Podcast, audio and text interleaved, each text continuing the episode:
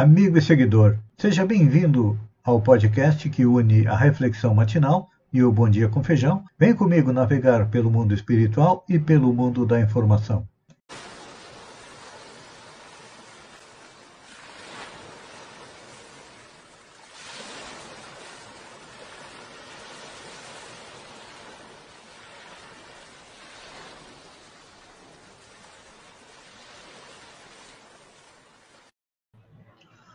Olá, amigo e seguidor.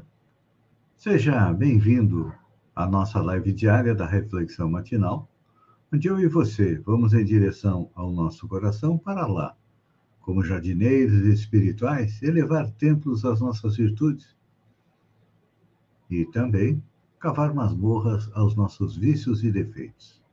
É um processo de aperfeiçoamento espiritual que trava a grande batalha dentro do nosso coração. Por isso que nós diariamente vamos até lá. E a nossa reflexão de hoje é sobre visão e responsabilidade. Mateus, no capítulo 21, versículo 33, é, coloca: Os homens responderam, Senhor, que se abram nos os olhos. É, essa colocação se refere ao fato de que, passando por Jericó, Jesus é interpelado por dois homens que lhe rogam a cura da cegueira. Privados da visão, não podiam enxergar a paisagem exterior da vida. Muitas vezes nós nos focamos nos milagres de Jesus como sendo a parte principal da sua passagem pela terra. Jesus fez milagres para mostrar suas características como espírito superior, como espírito puro, que veio à Terra em missão de curar não o corpo, mas curar o nosso espírito. Então, ele não passou pelo mundo apenas para curar as deficiências do corpo perecível, não. A sua missão principal era e ainda é abrir os nossos olhos do espírito. Nesse sentido, antes dele, toda a humanidade era desprovida da faculdade de ver o essencial. E ainda hoje nós temos muitas pessoas que se preocupam quase que única e exclusivamente com o material e esquecem que são um espírito imortal que tomou um corpo por um determinado tempo alguns horas, dias, meses, anos, décadas, para fazer a sua evolução espiritual. Então, isso nós chamamos de cegueira espiritual. É. Por isso que a grande maioria de nós confunde Jesus como um milagreiro um enviado de Deus para fazer milagres, mostrar que existem espíritos com poderes de cura. Nós temos aí vários exemplos na história da humanidade de pessoas com dom de cura. Mas também temos aí muitos exemplos de espíritos que vêm ao mundo para abrir os nossos olhos do espírito, para que possamos compreender que para chegar a tão sonhada felicidade, nós precisamos compreender e colocar em prática a lei de Deus, que Allan Kardec divide em dez leis morais.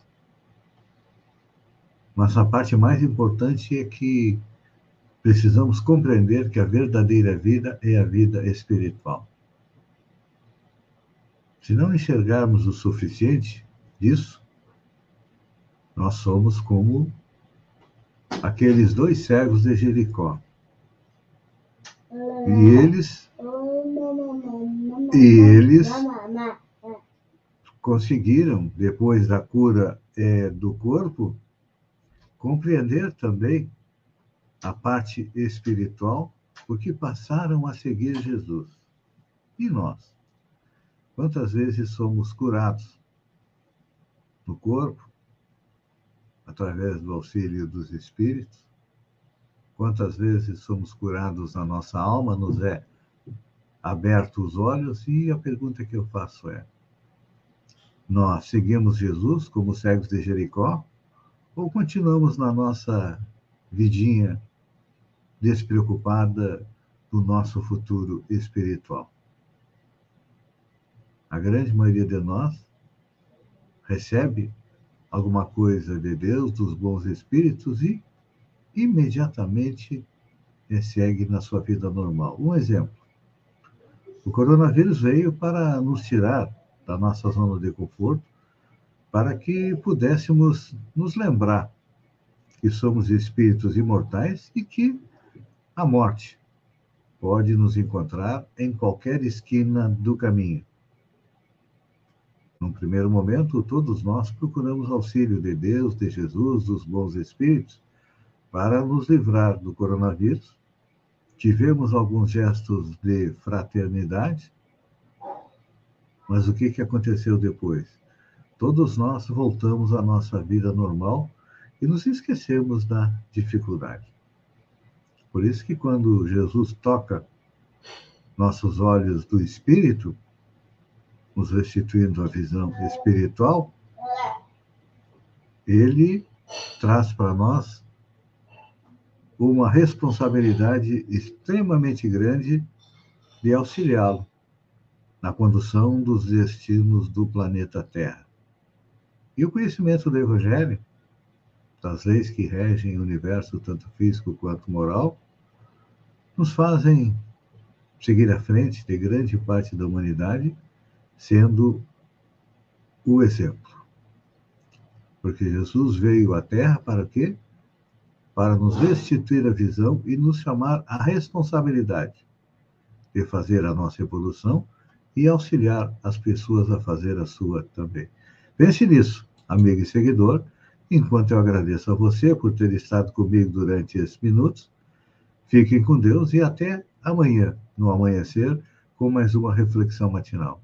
Um beijo no coração e até lá, então.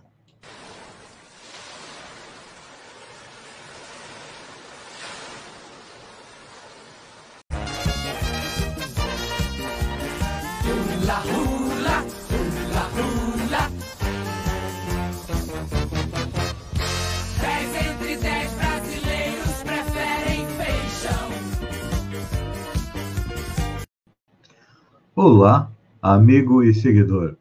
Seja bem-vindo à nossa live do Bom Dia com Feijão, onde eu convido você, vem comigo, vem navegar pelo mundo da informação, com as notícias da região, Santa Catarina, do Brasil e também do mundo. Começando com a região. Vamos falar a respeito de balneabilidade. Com o fim do verão, o Instituto do Meio Ambiente de Santa Catarina divulgou, na sexta-feira, dia 25, o último relatório semanal da vulnerabilidade da temporada. A partir de agora, ah, os relatórios serão mensais. E, de acordo com a pesquisa, dos 237 pontos analisados, 153 estão próprios para banho no estado, o que representa 64,6%. Aqui na nossa região, as cidades encerraram a temporada com 100% de balneabilidade foram Araranguá, e Passo de Torres. Balneário Rui do Silva encerrou a temporada com 75% de balneabilidade e, infelizmente, Balneário Gaivota encerrou a temporada somente com 50%. Ou seja, é, são Balneário Gaivota está na pior condição do extremo sul catarinense. Semana do Autismo em Santa Rosa do Sul. De 25 de março a 2 de abril, está acontecendo na Pai de Santa Rosa do Sul a Semana do Autismo, para conscientizar sobre o autismo, que, se, que é cientificamente conhecido como transtorno de espectro autista. É um transtorno de desenvolvimento neurológico da criança que gera alteração da comunicação, dificuldade ou ausência de interação social, e também mudanças de comportamento. Notícia boa. Está lá no blog do Feijão. Está autorizada a aplicação da segunda dose do reforço nos idosos de 80 anos ou mais pela Secretaria de Saúde do Governo do Estado de Santa Catarina. A recomendação do Ministério da Saúde foi aprovada àqueles que tomaram a primeira dose de reforço há quatro meses ou mais e são idosos com mais de 80 anos.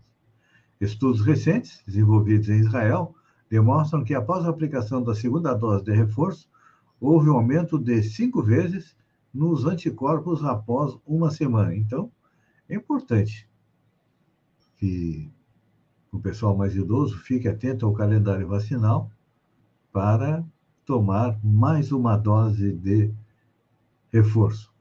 Juiz de Santa Catarina defende inspeções carcerárias, diz ele, sistema cruel. O juiz de direito da Vara de Execuções Penais de Joinville, João Marcos Buch, defende as inspeções carcerárias feitas por magistrados como essenciais. Segundo ele, talvez os nossos olhos estão mais próximos é, dos nossos semelhantes. O procedimento de verificação das condições das cadeias, sistema de controle do preço, necessidade de trabalhadores, disse, diante do sistema cruel, mais inspeções país afora deveriam estar acontecendo. Realmente, olha, a pessoa que é condenada não deixa de ser um ser humano, igual a todos nós. Errou, todos nós erramos. Claro que o erro dela foi mais grave, tanto que infringiu a lei e foi penalizada, mas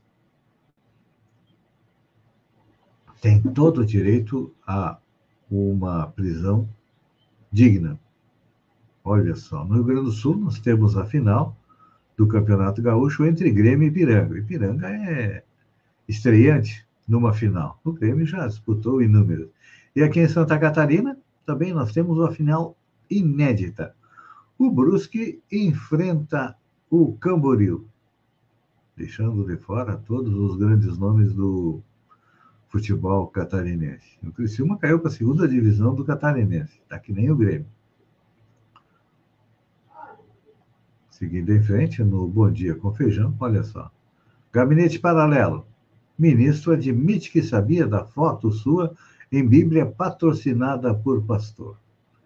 O agora ex-ministro da Educação, que pediu sua exoneração, Milton Ribeiro, admitiu segunda-feira, dia 28, ontem, que sabia da utilização de sua imagem em Bíblias do pastor Gilmar Santos, da Igreja Cristo para Todos como o Estadão mostrou, exemplares do livro com fotografia de Ribeiro e dos pastores Gilmar Santos e Arilton foram patrocinadas pela Prefeitura de Salinópolis, no Pará, e distribuídas no dia 13 de julho do ano passado, em um evento do MEC na cidade que fica a 200 quilômetros de Belém. Ribeiro pôs o cargo à disposição e o presidente Jair Bolsonaro é, acabou ficando com o rosto queimado, disse que botava a cara no fogo pelo ministro. Mas as evidências de corrupção no Ministério da Educação estão aí, estão fartas, e o ministro teve que pedir para sair. E não é o primeiro que sai acusado é de corrupção. Olha só, o presidente Bolsonaro está tendo uma semana negra. Bolsonaro ordena ao PL que retire ação contra Lula Palusa e estaria furioso com o partido. O presidente Jair Bolsonaro ordenou ao presidente do PL, Valdemar Costa Neto, que o partido retirasse ação contra o festival Lula Palusa, que determinava a multa caso artistas repetissem críticas a ele e elogios a Lula durante os shows do evento. De acordo com um dos integrantes da equipe do presidente, ele estaria furioso e sequer teria sido consultado sobre a iniciativa. Depois da repreensão, a agremiação desistiu da ação na corte.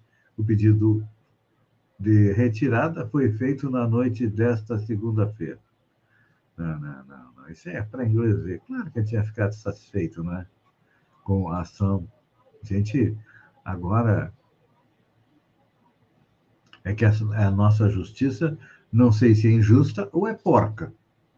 Porque o juiz do, do TSE é, proibiu as manifestações no Lollapalooza e permitiu que fossem colocados outdoors em estradas favoráveis ao presidente Jair Bolsonaro.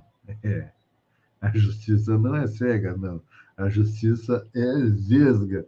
Ela só enxerga uma coisa. Ela enxerga que tem que beneficiar é, o presidente Jair Bolsonaro. Olha só, tem coisa chegando por aí. Eduardo Leite anuncia renúncia ao governo do Rio Grande do Sul. O governador do Rio Grande do Sul, Eduardo Leite, disse nesta segunda-feira que renunciará ao cargo e permanecerá no partido. A data, seis meses antes da eleição, desculpem, é o prazo estabelecido pela legislação eleitoral para que um político deixe um posto no executivo a fim de concorrer a outro cargo além da reeleição. É, eu acho que o PSDB vai dar uma rasteira no João Dória, no calço apertado, como diz o presidente Jair Bolsonaro, e vai botar Eduardo Leite, que tem condições bem melhores de alavancar a terceira via. É claro que Eduardo Leite não diz a que, que vai concorrer, mas tudo indica que ele, já, ele que já esteve conversando com o PSD para trocar de partido, resolveu ficar no PSDB. Alguma coisa tem. Vamos aguardar para ver. Vou dar um spoiler para vocês. Globo grava a final de Masked Singer e a identidade do vencedor vaza. Quem não quiser o spoiler, que tape os ouvidos. É. Se tem um programa que vem deixando os executivos da Globo muito contentes, sem dúvida é o de Masked Singer Brasil, responsável por, por elevar os índices de audiências dos domingos. A competição de mascarados já teve sua grande final gravada, porém, a emissora não conseguiu manter o segredo e a identidade do vencedor da segunda edição do reality show foi descoberta. Então vamos lá. Adivinha quem é? É o caranguejo. É, ele vai vencer demais. Não, não, caranguejo não, desculpem. É o dragão. E quem é, interpreta o dragão, do dragão é o ator David Jr., que ganhou grande destaque na TV após participar da novela Bom Sucesso ao lado de Grazi Massafera e Rômulo Estrela. Acabou conquistando o júri e se consagrando campeão do programa. Ele se destacou na competição ao cantar músicas de Bruno Mars, Roberto Carlos, Arlindo Cruz e de Luciano. Ainda nosso tempo se esgota. Eu agradeço a você por ter estado comigo durante esses minutos. Fiquem com Deus e até amanhã, às 6h50, com mais um Bom Dia com Feijão. Um beijo no coração e até lá, então.